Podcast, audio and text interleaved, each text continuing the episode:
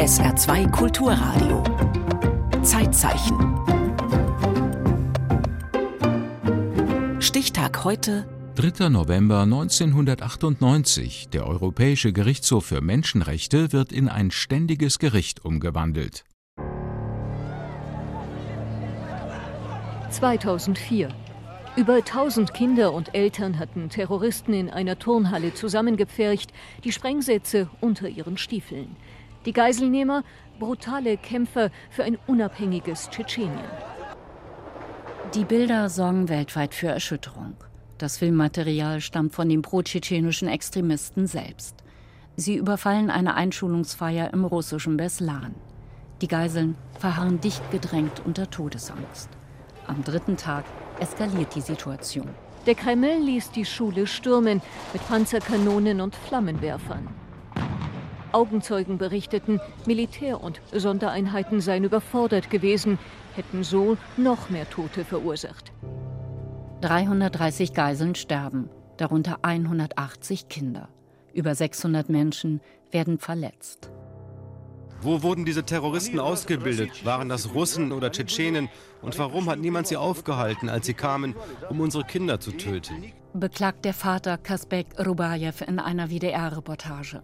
Fragen bleiben offen. Haben Terroristen oder Militär die Kinder umgebracht? Und warum fühlen sich Hinterbliebene in Russland nicht von den Gerichten gehört, gar eingeschüchtert, bedroht? Wir werden weiter darum kämpfen, dass die Schuldigen auch bestraft werden. Denn Straflosigkeit lässt neue Tragödien entstehen. Mahnt Emma Tagajewa, die ihren Mann und zwei Söhne verlor. Gemeinsam mit 400 weiteren Betroffenen zieht sie vor den Europäischen Gerichtshof für Menschenrechte. Vor russischen Gerichten waren sie mit ihren Klagen gescheitert. Der EGMR ist ihre letzte Hoffnung.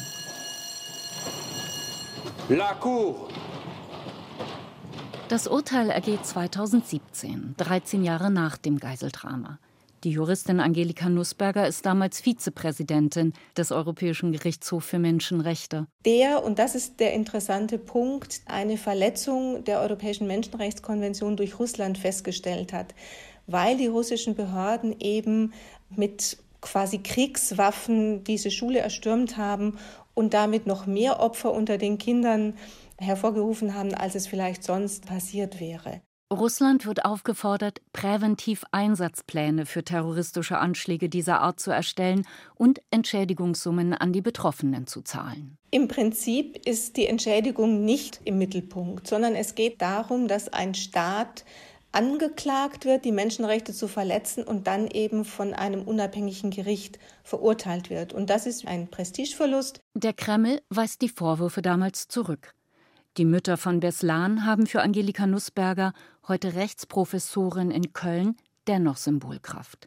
Der Fall belegt, welche enorme Errungenschaft der EGMR darstellt, insbesondere seit seiner grundlegenden Reform vor 25 Jahren. Vorher war es ein Gerichtshof, der nur zeitweise zusammenkam. Jetzt sind alle Richterinnen und Richter immer vor Ort, entscheiden und arbeiten jeden Tag. Und das ist natürlich etwas ganz anderes. Am 3. November 1998, also heute vor 25 Jahren, nimmt der Ständige Europäische Gerichtshof seine Arbeit auf. Europarat und die Menschenrechtskonvention gewinnen so an Bedeutung. Die Idee zu einer durchsetzungsstarken Instanz für Menschenrechte ist bereits nach dem Zweiten Weltkrieg entstanden, in der Gründungsphase des Europarats Ende der 40er Jahre. Pierre-Henri Tegenne, Mitglied der beratenden Versammlung des Europarats, mahnt damals, Niemand kann mit Sicherheit sagen, ob Gewaltherrschaft und Diktatur jemals wieder eine Gefahr für uns darstellen könnten. Deshalb ist es wichtig, ein Bewusstsein für ein wachsames Europa zu wecken. Nur ein Gerichtshof für ganz Europa kann ein solches Bewusstsein schaffen. Nicht nur Staaten, auch einzelne Bürger Europas sollten die Möglichkeit haben, sich gegen Verletzungen ihrer Menschenrechte zu wehren. Als Grundlage wird Anfang der 50er Jahre die Europäische Menschenrechtskonvention ausgearbeitet, ein völkerrechtlicher Vertrag, der die Mindeststandards von Grund- und Menschenrechten enthalten soll. In der Hoffnung, dass Staaten, die die Menschenrechte ihrer Bürger und Bürgerinnen einhalten, dann auch keine Kriege gegeneinander führen, weil man gesagt hat, dass meistens die Unterdrückung im Inneren eines Staates und die Aggressionen nach außen parallel laufen. Am 3. September 1959 unterzeichnet Luxemburg als zehnter Staat. Der Gerichtshof in Straßburg nimmt seine Arbeit auf. Damals können sich die Kläger allerdings noch nicht direkt ans Gericht wenden, wie es beispielsweise die Mütter von Beslan später taten, sondern lediglich an eine Kommission, die im Stillen agiert. Die Kommission hatte die Fälle vorzuuntersuchen und nur einzelne ausgewählte Fälle konnten dann nach einem relativ komplizierten, auch politisch bedingten Mechanismus an den Gerichtshof weitergeleitet werden. In den Anfangsjahren zeigt sich die Kommission zurückhaltend.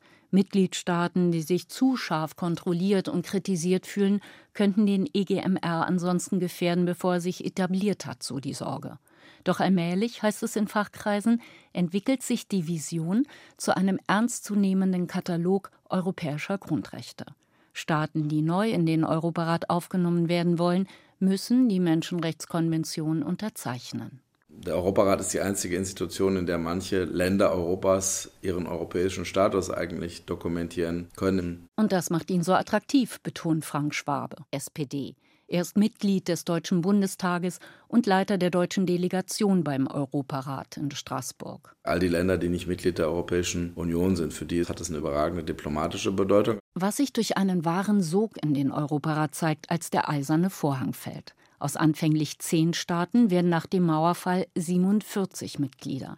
Deren Bürgerinnen und Bürger können sich seit der Reform im November 1998 direkt an das Gericht wenden vorausgesetzt, innerstaatliche Rechtswege sind erschöpft. Mit Inkrafttreten des elften Zusatzprotokolls wird die vorgeschaltete Kommission abgeschafft.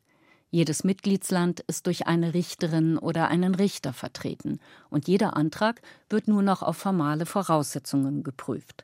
Als ständig tagender Gerichtshof ist der IGMR heute eine völlig einmalige Institution weltweit, die im Zeitpunkt dann ungefähr 800 Millionen Menschen in Europa Zugang gewährt hat. Doch mit dem Zuwachs wachsen auch die Probleme. Mit ihrer Zugehörigkeit zum Europarat willigen die Mitgliedstaaten ein, ihre Souveränität im Punkto Menschenrechte aufzugeben, sich dem Europäischen Gerichtshof zu unterwerfen. Das führt zu Kontroversen und macht Missstände sichtbarer. Der Europarat und der Gerichtshof sind hochaktuell und wenn es die Institution nicht geben würde, müsste man sie jetzt gründen, weil wir massive Menschenrechtsverletzungen sehen in vielen europäischen Staaten und weil es sonst gar keine Institution gibt, die sich gegen solche Menschenrechtsverstöße wenden kann. Beispiele gibt es viele.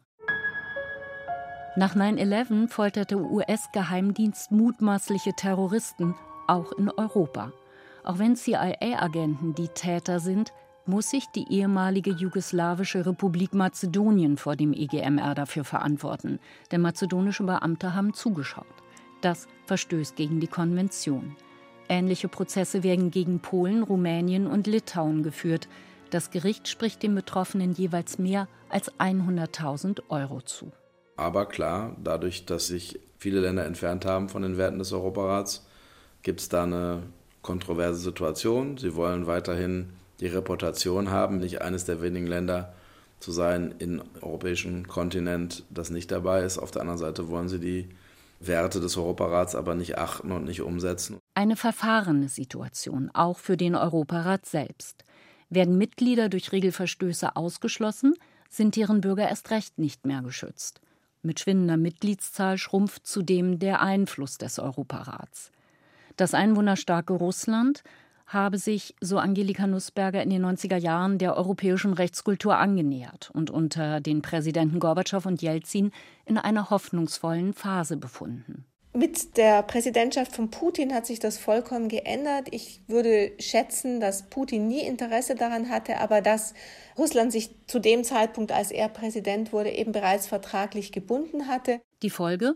Russland verstößt mehrfach gegen bestehende Werte, ignoriert Urteile des Gerichtshofs, kommt Entschädigungszahlungen nicht nach. Doch der Europarat tut sich schwer damit, Russland auszuschließen. Weil eben die Hoffnung war, damit etwas tun zu können für die Menschenrechtssituation in Russland.